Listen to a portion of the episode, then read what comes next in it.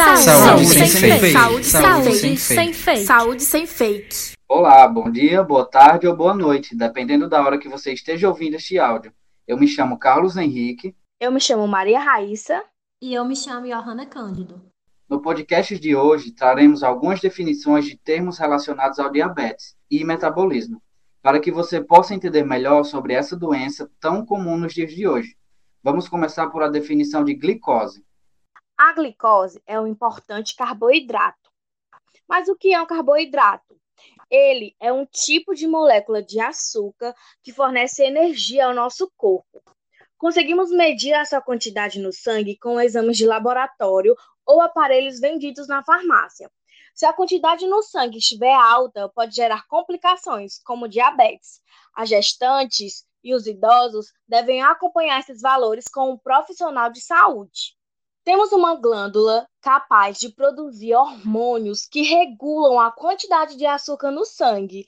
Ela é denominada pâncreas. Fica na região do abdômen, no lado esquerdo, atrás do intestino. Mede mais ou menos 15 centímetros. Tem o formato de uma folha e é dividido em cabeça, corpo e cauda. O pâncreas tem duas funções principais. A primeira, produzir enzimas que têm a função exócrina e produzir hormônios que têm uma função endócrina. A função endócrina do pâncreas corresponde à sua capacidade de produzir três hormônios. Dois deles, a insulina e o glucagon, são os que garantem níveis adequados de açúcares no sangue. A insulina atua como uma chave, abrindo as fechaduras das células do corpo, para que a glicose entre e seja usada para gerar energia. Ou seja, esse hormônio ajuda a glicose a entrar nas células do corpo. Dessa forma, é um hormônio que tem como função metabolizar a glicose. Já o glucagon também é um hormônio, só que faz a ação oposta da insulina, aumentando os níveis de glicose no sangue e geralmente resolve as crises graves de hipoglicemia quando a pessoa está em coma e não consegue se alimentar. Quando o pâncreas não está funcionando da maneira correta, ocorre uma deficiência na produção de insulina, o que altera a captação da glicose pelas células, resultando no aumento da glicose no sangue. Assim, se não forem tomadas as medidas corretas, a pessoa pode desenvolver a diabetes mellitus. Quando a pessoa tem o diabetes, o organismo não fabrica insulina ou fabrica pouca quantidade. Isso faz com que o corpo não utilize a glicose de forma adequada.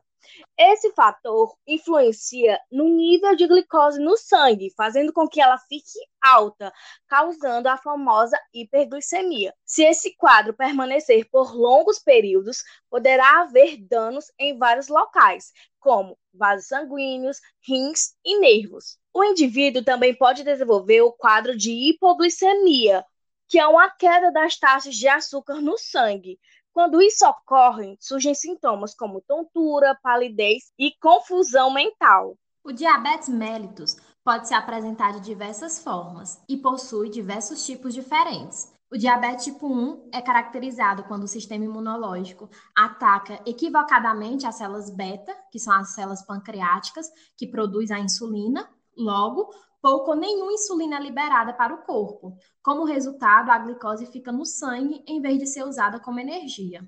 Concentra-se entre 5 a 10% do total de pessoas com a doença. O tipo 1 é, aparece geralmente na infância ou na adolescência, mas pode ser diagnosticado em adultos também. Essa variedade é sempre tratada com a insulina, medicamentos, planejamento alimentar e atividade física para ajudar a controlar o nível de glicose no sangue. O termo pré-diabetes é usado quando os níveis de glicose no sangue estão mais altos do que o normal, mas não o suficiente para diagnosticar um quadro de diabetes tipo 1 ou tipo 2. Obesos, hipertensos e pessoas com alterações nos níveis de lipídios no corpo estão no grupo de alto risco para desenvolver essa doença. É importante destacar que 50% dos pacientes nesse estágio pré vão desenvolver a doença. É importante mencionar que esta etapa é a única que pode ser utilizada para reverter ou retardar o desenvolvimento do diabetes propriamente dito.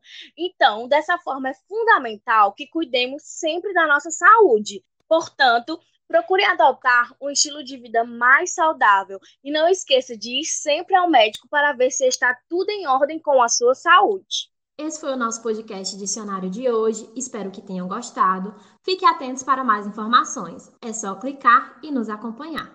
E lembre-se, você é responsável por aquilo que compartilha.